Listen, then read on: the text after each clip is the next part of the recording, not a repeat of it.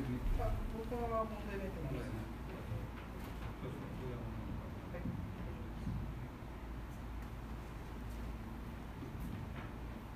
はい、えー、兄弟姉妹の皆様おはようございます。ただいまより第一手術礼拝を行います。その前に、えー、御言葉をお読みいたしたいと思います。主に信頼し、善を行い、地に住み、誠実を養い、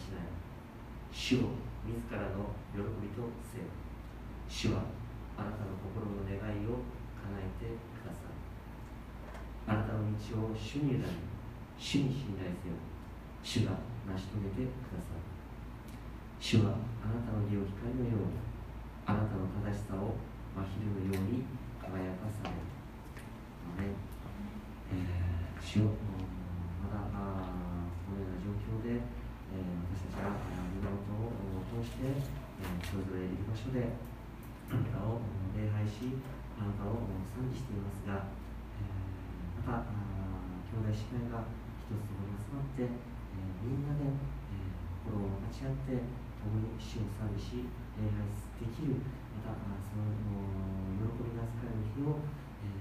楽しめてくださいますように、えー、お願いいたします。また離れていて、えー、苦しんでいる兄弟姉妹も大勢いますが、えー、私たちの主は本当に休むことなく今も働き続けてえ兄弟姉妹のそばに共にいてくださる方です、えー、主に共に信頼しどのようなことがあっても主を信じ主だけを見上げて主に頼っていきましょう、えー、感謝いたします。ありがとうございます、そのようなまた私たちに思いを与えてくださる主に感謝します。イエス・キリストの名においてお願いします。アメン。えー、ではあオンライン礼拝の注意点を述べます。まずあ聖書を用意してください。聖書朗読の時は一緒に声に出して、えー、読んでください。ながら礼拝。何何かをしながら礼拝すること。例えば食事をしながら作業をしながら礼拝をすることはできるだけ避けましょう。教会の礼拝に共に出席しているという意識を持って参加しましょう。妨げになるものを遠ざけましょう。礼拝は神様に捧げるものです。ただ受けるという意識ではなく捧げるという意識で有機ファミリー教会の一つの体として共に礼拝していきましょう。献金についてです。オンライン礼拝ですのでそれぞれがいる場所で献金をお捧げください。そしてその献金を保管してください。皆が集まれる時が来たらまとめてお捧げくださいますと幸いです。ありがとうございます、えー、では。あ私たちの主に、えー、共に賛美を捧げてまいりましょう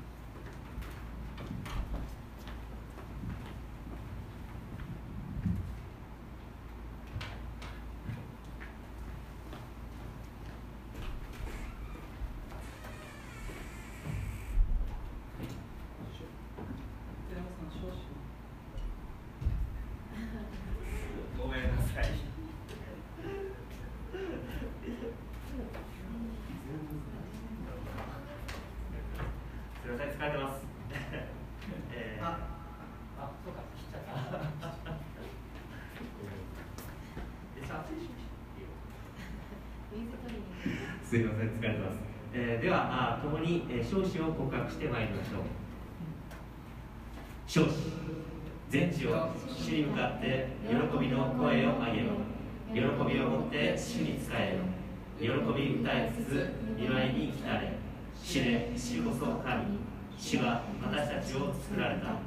私たちは主のもの主の民。その牧場の羊である。感謝しつつ主の門に。賛美しつつその大庭に入れ。主に感謝し皆を褒めたたえよ主は慈しみ深くその恵みは教えまで。その真実は永遠に至る。アメン。では改めて心から私たちの主に賛美を捧げてまいりましょう。アメン。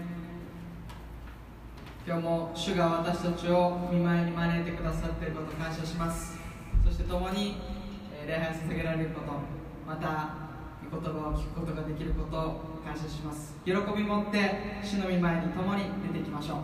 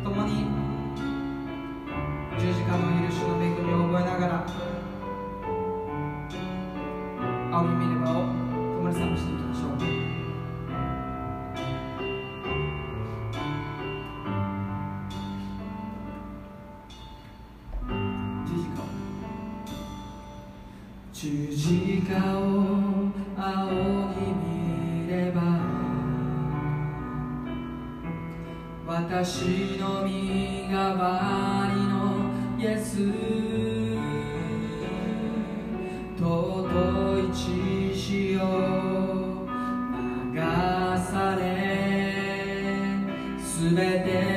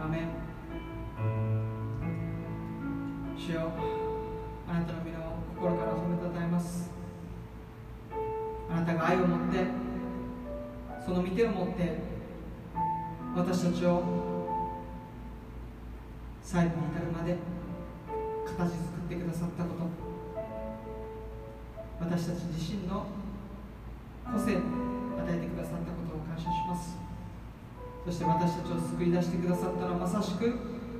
あなたをたたえあなたに従っていく。そしてあなたの栄光を表していくためであることを今日も覚えて心から感謝します。私たちが愛する前に主ご自身が命を懸けて私たちを愛しあがない買い取ってくださったことを心から感謝します。今日もその愛に生かされその愛から力を受け私たちを強めまた続けて語られる御言葉を通して私たちを励ましまた動機づけ強めまた離れていますけれどもキリストの体として強く結び合わせてください。全ての栄光が私たちの父である主イエス・キリストの皆によって栄光を開始します。アメン。主に栄光を開始しましょう。アーメン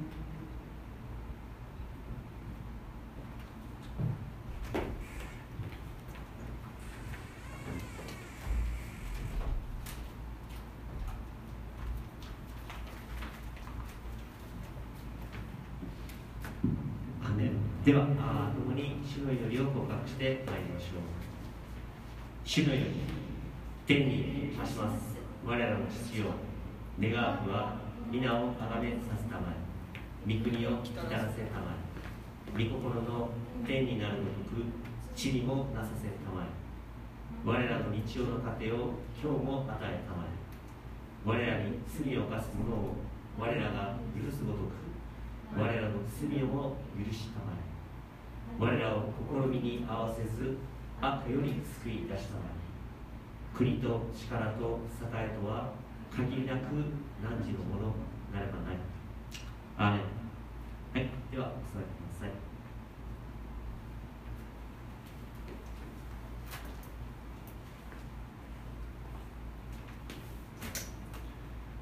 えー本日の聖書箇所は使徒の働き8章9節から25節です。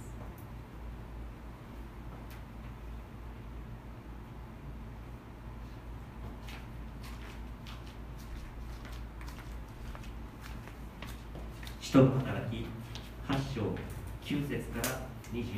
節。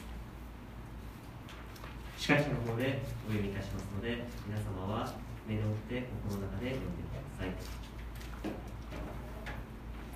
使徒の働き8章9節。ところで以前からその町にはシモンという名の人がいた。彼は魔術を行ってサマリアの人々を驚かせ自分は偉大なものだと話している小さいものから大きいものまで全ての人々が彼に関心を抱きこの人こそ才能と呼ばれる神の力だと言っている人々が彼に関心を抱いていたのは長い間その魔術に驚かされていたからであった。しかし人々はピリポが神の国とイエス・キリストの名について述べ伝えたことを信じて男も女もバプテスマを受けた。シモン自身も信じてバプテスマを受けると。いつもピリポに付き従って印と大いなる奇跡が行われているのを見ては驚いていたエルサレムにいる人たちはサマリアの人々が神の言葉を受け入れたと聞いてペテロとヨハネを彼らのところに使わした。二人は下っていって彼らが聖霊を受けるように祈った。彼らは主イエスの名によってバプテスマを受けていただけど聖霊はまだ彼らのうちの誰にも下っていなかったからであった。そこで二人が彼らの上に手を置くと彼らは聖霊を受けたシモンは人たちが手を置くことで御霊が与えられるのを見て人たちのところに金を持ってきて私が手を置く者が誰でも聖霊を受けられるように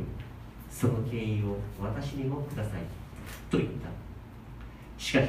ペテロは彼に言った。お前の金はお前と共に滅びるがよい。お前が金で神の賜物を手に入れようと思っているから。だお前はこのことに何の関係もないし預かることもできない。お前の心が神の前に正しくないから。だだからこの悪事を悔い改めて主に祈れ。もしかしたら心を抱いた思いが許されるかもしれない。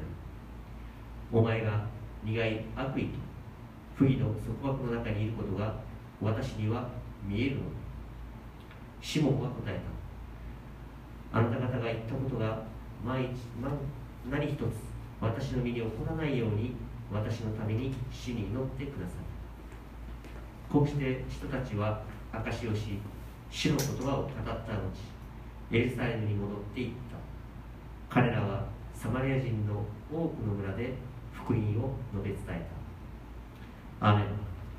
本日はこの箇所から神の栄光を表すためにという説教題で山城幸男牧師に取り次いでもらいます。山城先生お願いいたします。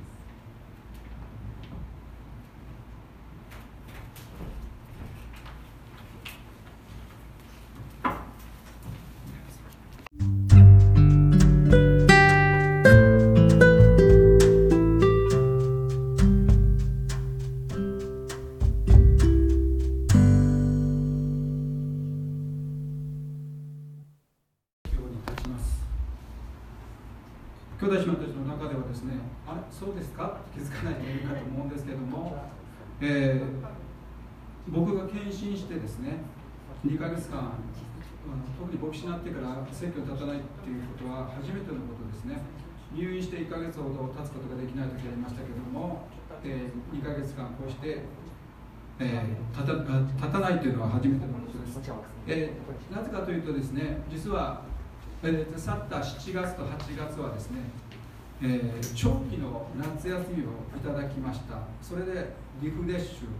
するためにですね整えるために2ヶ月間いただいたんですけども特に今年は僕はあの11月になるとねあのちょっと関西にねアクセントになってます。けど11月になると60歳なんですね。日本では60歳は還暦と言われて元に戻る年と言われています。奈良時代から始まった習慣らしいんですけども、まあ、別にそれに合わせたわけではないんですけどもまあ霧もいいですね。新たにスタートするそういう気持ちを持って、え働きをスタートさせていただきたいいこうと思っています。はい本当に2か月ぶりに本当に結構緊張してます。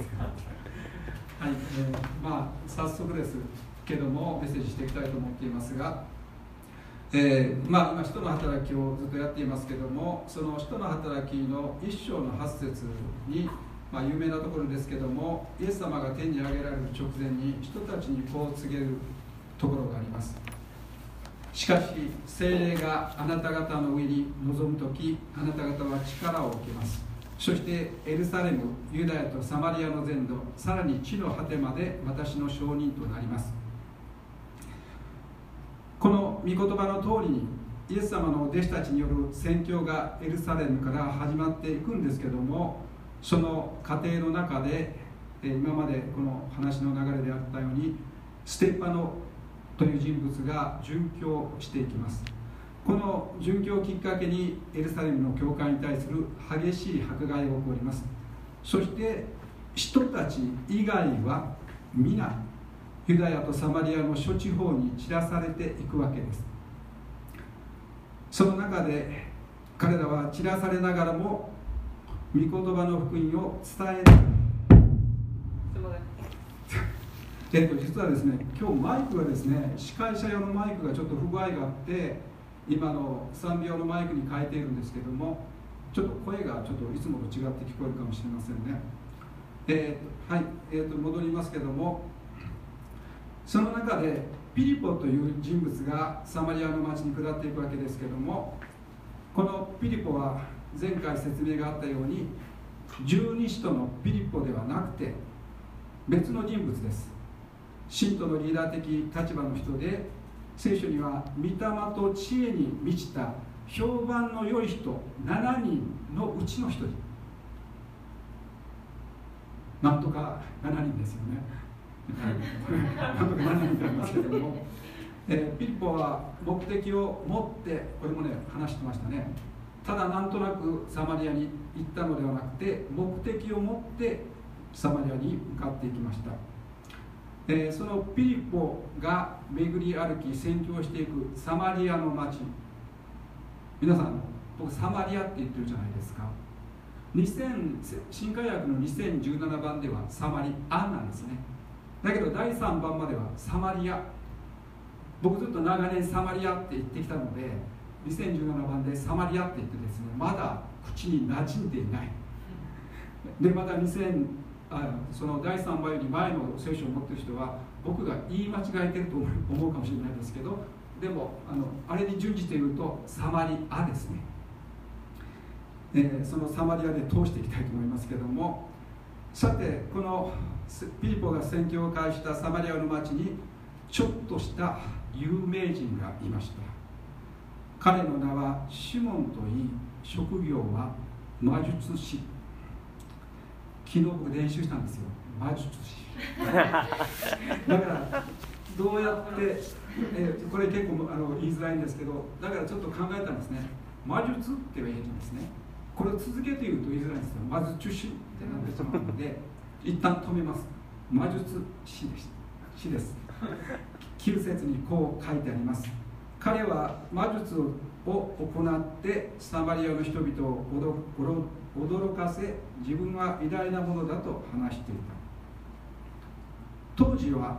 その魔術師を職業とする人々が結構いたようですね。その中には真面目な人もいたようですが真面目な人もいたようですがという言い方はほとんどがそうではなかったってことですよね。彼らの多くが社会的弱者の人々をカモにして利益を得ていました。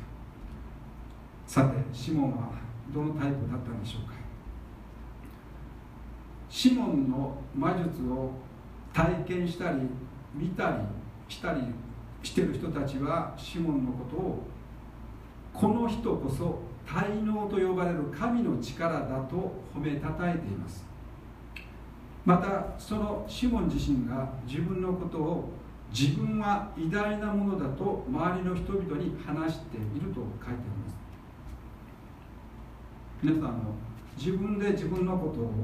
偉大なものだと話す人を周りに見たことありますか？とにかく自分で自分のこと偉大なものだっていうなかなか言わないでしょ口が裂けた。今日登場するシモンという人物はどういう人でしょうか？彼ら彼は自らが告白しているように自分自身を偉大なものだと信じている人。この魔術師シモンがいるサマリアの町にエルサレムから散らされたピリポがやってきたわけです。この町でピリポが神の国とイエス・キリストの皆について述べ伝えているとそこに精霊の力が望んで男も女もイエス・キリストを信じて続々とバプテスマを受けていくんですね。しかし意外なことにですね魔術師であるシモン自身を信じてバプテスマを受けたと書いてある。自分は偉大なものだと言って周りの人々に吹聴していたあのシモンがです信じてバプテスマを受けた。彼はそれだけにとどまらずいつもピリポについて歩き回った。そしてピリポを通して行われる印や奇跡を見て驚いていた。って書いてますね。まあねちょっと考え人だったらすごくピンとくると思うんですけどもまあシモンは信じてバプテスマを受けたと書いてありますがそうは言っても本当のところってことですよね。魔術師シモンは自分よりもすごい奇跡を行っているピリポを見て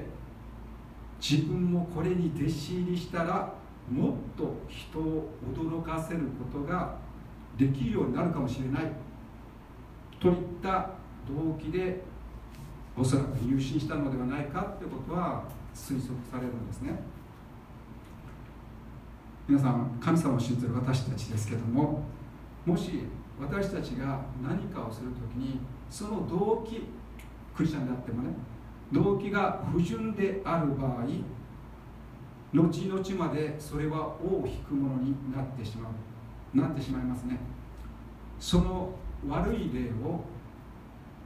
シモンはじその悪い例の実物教材かもしれないですね。いやかもしれないじゃなくてそうですね。サマリアの人々が神の言葉を受け入れたというニュースがエルサレムにいる人たちに伝わってきました。そこでその現状をまあ、見るためにその代表としてペテロとヨハネがサマリアの町に派遣されていきます。そして彼らが実際に来てみるとどうだったか。まあサマリアの人々はイエス様を信じてバプテスマを受けている人たちがたくさんいたんですけども聖霊はまだ彼らのうちの誰にも下っていなかったと書いてあります。そこでエルサレムから使わされてきた2人はそれを見てどうしたかですよね。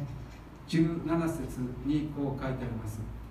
そこで2人が彼らの上に手を置くと彼らは精霊を受けた。おそらく精霊を受けた人々の間にはあのペンテコステの日に起こったような状況がですねそこで起こったということがその印が起きたものと推測されますよね。そしてそれを間近で見ていたシモン皆さんあのペンテコステのある日に起こった出来事が目の前で起こっているのを見たらどう思うでしょうか。魔術をしていた人の目からその視点から見たらそれはすごく魅力的に見えてそして羨ましい自分以上のこう技を成してるっていうのを見てああ羨ましいなって思ったこの時点ではね。そこでシモンは何て言ったか。私が手を置く者が誰でも精霊を受けられるようにその権威を権威を私にくださいって言ったんですね。それだけではなく人たちのところにお金を持ってきたって言うんですね。そして懇願しました。それに対して使徒ペテロはどうしたでしょうか。まあ想像ですけどもそれに対して、まあ、ペテロが言ったことは書いてますけどもどんな感じで言ったかというとおそらくもう激怒して言ったかなと思うんですけども20節で「お前の金はお前と共に滅びるがよい」お前が金で神の賜物を手に入れようと思っているからだ。激しく言ったかなって想像します。22節を見るとペテロはシモンがしでかしたこの言動は悔い改めるべき悪事であると言っています。ペテロによればこの悪事をしでかしたのは彼の単純な思い違いやミスからではミスではない。ここに書かれているようにその心が神の前に正しくないからだ。だからそういう行為をしてしまったのだと言っているんですね。まあこれから先ですね。今日の結構重要なポイントですけどもシモンが言う心が神の前に正しくないということはどういうことか。心が神の前に正しくない。ちょっと3つほど挙げたいと思いますけども第一にそれは神の賜物を自分は偉大なものということを人に見せつけるために得ようとしている心。それが神の前に正しくない。それを意味しています。もしシモンが他の人々のようにへり下ってその精霊を受けるために頭に手を置いて祈ってもらおうとするならまだしもそれもしないで一足飛びに私が手を置く者が誰でも精霊を受けられるようにその権威を私にくださいと求めているところからもですね彼の心が見えてくる。いますよね。周りにそういう人ね。すぐ上を狙いたいみたいなね。そういう人いるかなと思ってますけども。しかし聖書の聖書でイエス・キリストはルカの福音書9章48節の後半でこう言っています。あなた方皆の中で一番小さいものが一番偉いのです。バプテスマを受ける前のシモンは周りの人々から滞納と呼ばれる神の力だと言われてもそれを否定しなかった。そんなことを言われたら普通いやいやいやって世にだったらいえいえそんなものじゃありませんって謙遜するかなと思うんですけども言われるがままに言わせるがままにそれを受け入れていた。それだけではなくおそらく彼はそれを言われるために心は喜んでいたでしょうね。そうそうそう。あなたたちが言ってることは間違いないよって思ったかもしれないです。ペテロの目にはバプテスマを受けたからといってその動機が怪しければ彼の少年は少しも変わってないように見えたはずです。相変わらず自分の自分を神の位置に置こうなどというのはそれは悪事でしかないとペテロは言ってるんですね。ではペテロ自身がどうであったか。神の賜物は神の栄光のために用いられるべきであるとペテロは考えていました。それは決して自分を誇るものでもなく人に見せつけるためのものではない。ということをペテロは、まあ、今までいろんなねペテロいろんな彼の人生の中でいろんなことがあってこのその時に思っていたのはそういう賜物は自分自身の栄光のために用いるべきではないということをよく理解してたんですね。ペテロが以前に生まれつき足の不自由な人に対して癒しの奇跡を行った時それを見ていた人々にこう言ったことがありました。使徒の働きの3章の12節でイスラエルの皆さんどうしてこのことに驚いているのですか？どうして私たちが自分の力や経験さによって彼を歩かせたかのように私たちを見つめるのですか？まあこれでこれに分かるようにペテロは自分を誇ったり人々から称賛されることを決して望みませんでした。次に第2番目ですけどもシモンが神の賜物を金で買えるお金で買えると考えているその心が神の前に正しくないということです。皆さん賜物って何ですか？たまあ聖書でいう賜物は神様から与えられる一方的な、ね、恵みプレゼントのことですよね。例え話ですけども例えば皆さんがねまあ兄弟だったりお友達だったり親しい人にねプレゼントを送ったとします。その時に受け取った相手が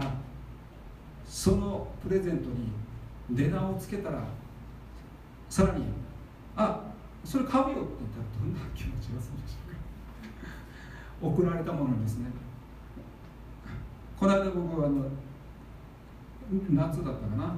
娘からあの誕生日誕生日じゃない 娘からプレゼントをいただいたんですけどあのあ誕生日プレゼントだったっけ？違う違う父の日嬉しかったですね。その真心が本当にあの嬉しいなと思ったんですけどももし僕がねもらった時にそれいくらしたの？とかね。いやいいよいいよ買うよって言ったらもう悲しいでしょうね。まして神様がですね神の賜物っていうのはお金に換えられないどころか何をもっても人が得ることができるようなものではないですね。それは神様の愛神様の一方的な恵み憐れみによるものですね。この世のものとは次元も性質も全く違う。シモンはこの時点ではそのことが全く理解できてなかったんですね最後に3番目に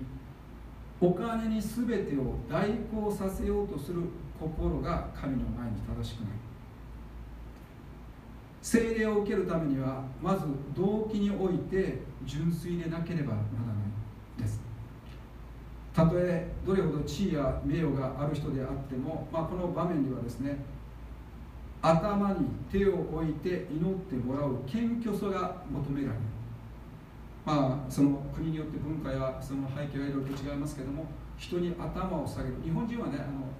結構あの頭を下げる国民なんですけどもその国によっては人に頭を下げる神戸を垂れるということが屈辱であったりプライドが傷つけられることがあったりすると思うんですね。本当にそれを受けたいと思っている時にその賜物を注いでくださる方の前に頭を下げるっていう行為によってその謙虚さを表していくんですね。彼はそれもしなかったですね。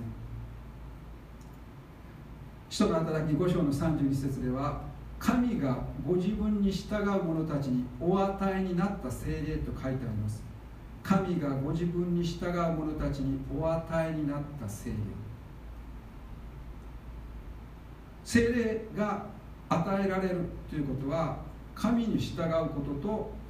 当然ながらそのための信仰を必要とするということです。シモンはそれそういう段階を踏まえないで一足飛びにですね金でそれもお金でそれを済まとうとしたんですね精霊くださいいくらですか？っていうことですよね。私たちのクリスチャンの信仰生活や伝道というのは意外と地道地味な一つ一つの積み重ねなんですね。まあ私たちクリスチャンになっても一攫千金を夢見るというかギャンブルのようにですね。私たちクリスチャンであっても瞬時にとか短期間でその祝福恵みに預かりたいと思う心それはありますね。僕はですね今ままあやがて60になるんですけれどもまあいくつぐらいだったかな本当に30代とか40代はもうそれが強くてもうください力を与えてくださいって言って意外もう結構いろんな集会にこう顔を出すっていうような時期があったりしたんですね。瞬時に欲しい。そのためだったら普段よりちょっと多めな献金をしてもいいよじゃないですけどそのメッセンジャーが言うんですね。あなた方の信仰を見せなさいっていうね特に海外から来たメッセンジャーがよく言うんですけどそのためには捧げなさいって言うんですよ。この持ってき方。お金がない人はここに紙に書きなさい。捧げる金額を書きなさいとか言ってる習慣もあったんですけどそういったものでも藁に手をえ？何だったっけ？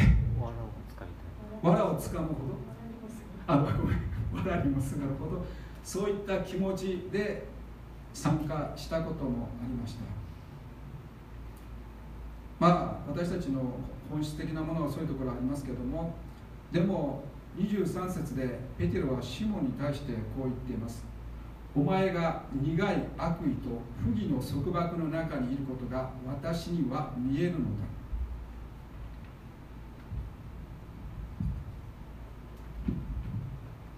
一つお話をしますけどもだいぶ何年も前のことなんですけども僕の知り合いの牧師からですねある集会のために人数を集める人必要があるのでぜひ参加してくださいってお願いされたんですね。お願いされました。そして、えー、そのそこには海外からゲストが来ると。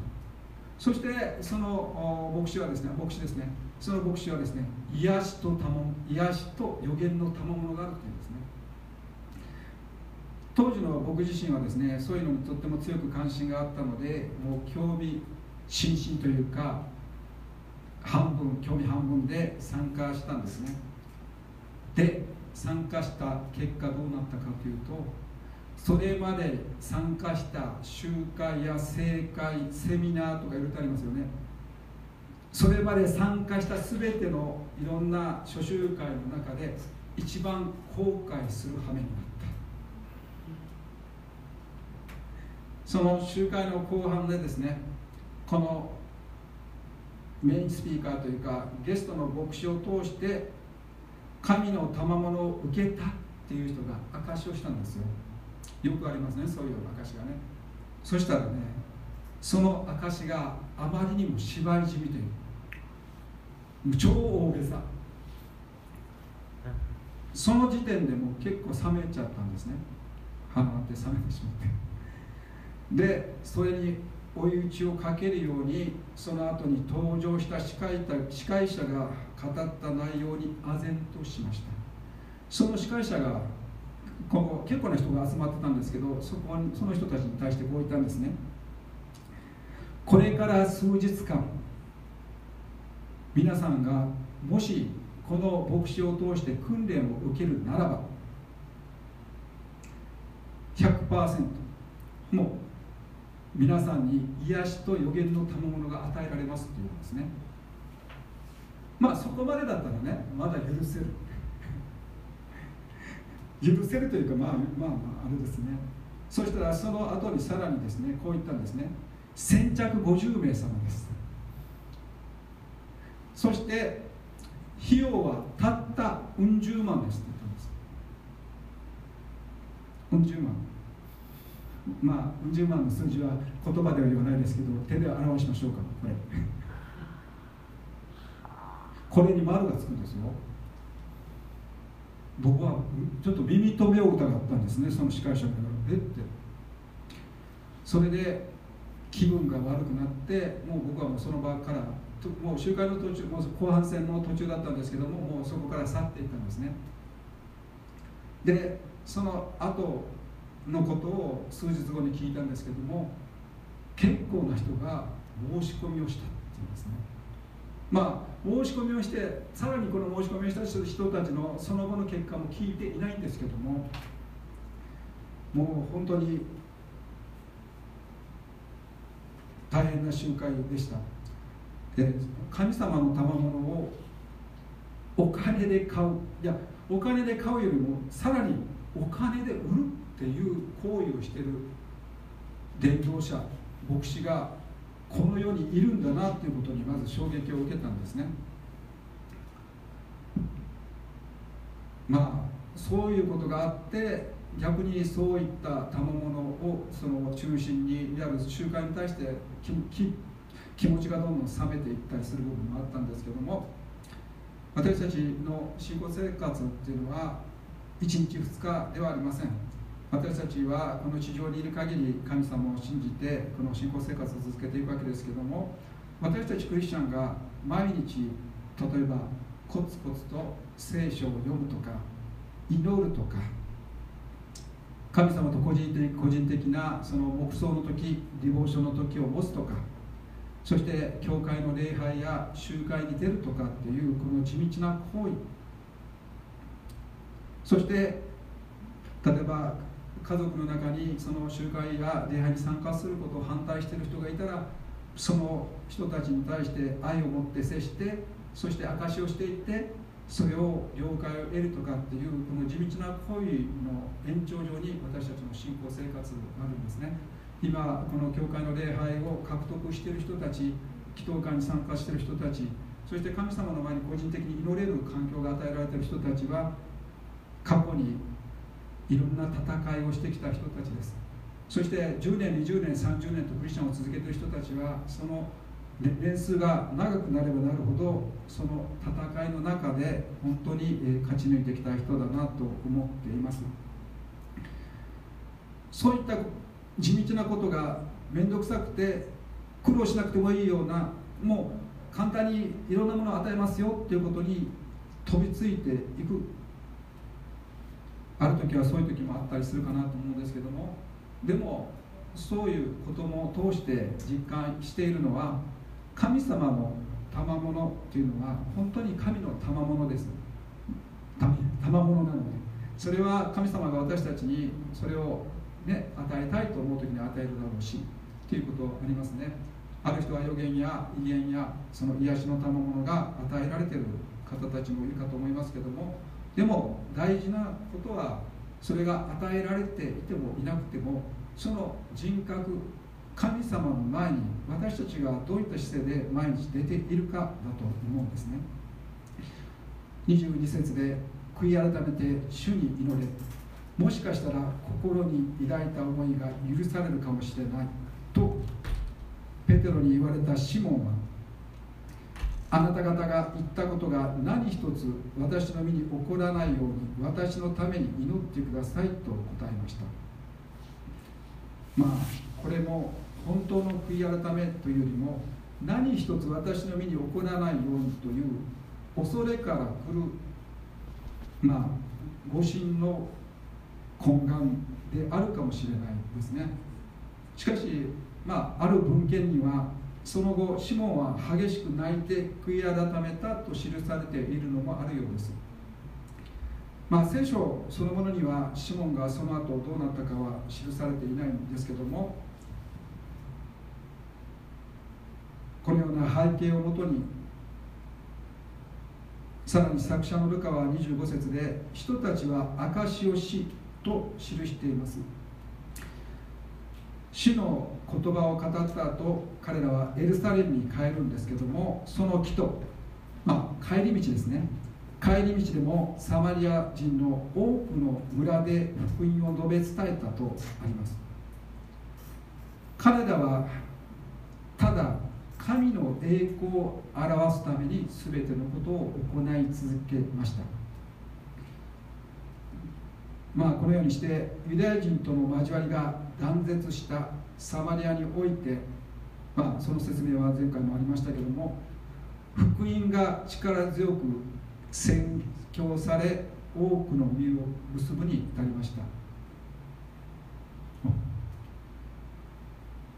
2ヶ月ぶりのメッセージがいよいよ終わりに終わりをなりますけどもまあ私自身のことをその7月8月に休みをいただきましたけどもまあこの2ヶ月の間には2人の娘のファミリーもこう代わり番号というか交互に来てくれて心身ともリフレッシュする時になったんですけどもただそれとともにですねこの期間自分が献身してまたその来てこれまでその自分の働きがどこにあるのかということを問われる時にもなったんですね。自分の心がどこにあるのか。何のためにそのこの働きをしているのかということを問われる時にもなりました。で今日こう立たせていただいてるんですけどもここはね本当に今立って実感してますけども立っている場所ではなくて立たせていただいてる場所だなってことを実感するんですね。この場所は、まあ、立つことは誰にでも物理的にはできるんですけども主の御言葉また主が私たちを通して語ろうとしているメッセージを取り次ぐ場所で立たされている立たされているものは立たしてくだくださっている方に対して服従従順しなければならないんですね。まあ、日本語でね服従とか従順というとあんまりこうプラスのイメージにならないと思うんですね。ですけどもこの服従や従順の対象者が誰であるかということですね。私たちが徹底的に従う相手が誰であるか。それがもう本当に素晴らしいお方でもう本当に私たちが従うことがこの私たちが治療においてもまたその後のようにおいても私たち自身にとって最高の方である方に私たちは従っているね。従うことが喜びになったらいいですね。本当に私たちはね。本当に感謝になって今コロナ禍の中にあってですね礼拝が自由に守れない状況にありますけどもでもこの状況であっても私たちがこの毎日の生活を本当に大切にして家族の間で夫婦の間でまた本当に友人知人の間での関係も大切にしながらまたイエス様を知らない人々に対してまたそれを述べ伝える。またその人たちが救われるために祈り続ける。まあ夫婦でその自分の兄弟や兄弟の家族のためまたその知人のためとか祈っています。またあそのまあ予備班のためにとかね大夫新聞のためにとかまたこの中部の牧師所属している牧師先生方のことを思い出してまた祈ったりしていますけども私たちがしているそういう地道な本当に些細なことそれが本当はそれが続けられることが精霊の大きな力ではないかなと思ってるんですね。だって人間の思いじゃないじゃないですか。人のために。まあ自分の家族の救いのためでしたらまだねまだ本当にその自分とほとんど関わりがない人々のためにも祈るっていうのは神様の愛でしかできないですね。で、まあ、今ね、教会で、ああ例えば火曜日かな、火曜日に村上姉妹がその肩の手術を受けますけども、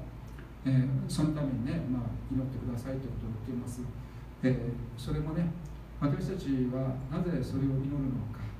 もちろんそれを癒されてほしいというのもありますけども、そのことを通して本当に神様の栄光が現れるあ今そのねあのまあそのために息子さんがね今沖縄に来てるですね清張さんがね本当に、えー、その中で本当に主が働かれることを願っています、えー、最後にね本日の取材成功をお読みしたいと思っています。主語に書かれてますけどもコリント人への手紙第1読章の20節。お読みしたいと思います。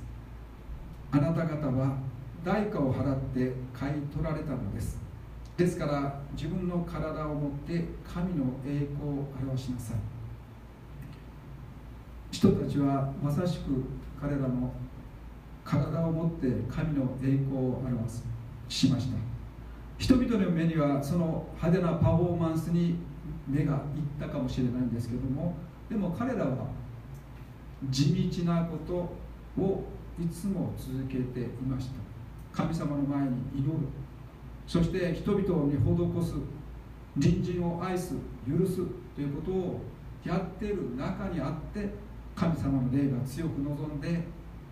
人の目には大きく見える働きもしたんですね。でも彼らはそれが一番じゃないですね。自分自身のために命を捨てた捨ててくださった方に本当にその栄光をお返しするという生き方をずっと続けていくんですね。私たちは今どうしてここにいるのか。私たちがここにいるのは私たちのために犠牲を払った払ってくださった方のおかげですよね。ですから、まあ、リモートで礼拝している兄弟姉妹たちもですねなかなか教会でいるような集中力を持って礼拝することは簡単ではないと思いますけどもでもいい訓練だと思います。もしそこで神様に向かい合う姿勢が訓練されていたとで言ったのであればみんなで集まれる時にねまだ県や政府からねもう今日からはマスクなしで大きな声出してもいいですよっていう日がいずれ来るじゃないですか。その制限が解かれた時にもうここが地響きするような賛美がね起こるんじゃないか精霊が望まれるというのは私たちの動機私たちの心が神様の前に純粋で本当に心から神を褒めたたえるという思いを持って神様を礼拝する時にうわ神の臨在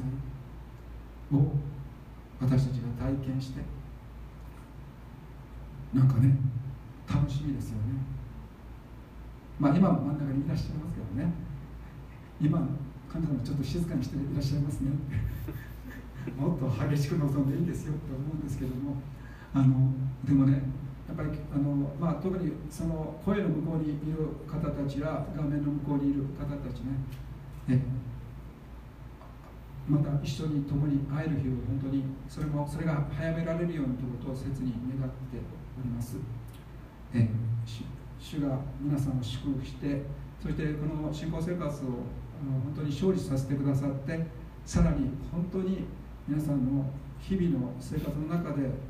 主が豊かに豊かに望んでくださることを信じて感謝します。お祈りします愛する天のお父様皆を褒めたたえ賛美いたします。えこの使徒の働き発祥のこの下のところから私たちの心の姿勢が問われているかなと思っています。私たちは神の御前に正しくそして本当に純粋な動機を持って神様を求めるものでありますように。聖霊の御働きは私たちを通してまだイエス様を信じてない人々に影響を与えることができます。私たちは自分を誇るためではなくただただ神の栄光のために用いられますように兄弟姉妹一人一人がその日々の生活の中で守られて主の栄光の器としてさらに訓練されますように主を感謝します。イエス・キリストの名を通して感謝してお祈りいたします。アーメン。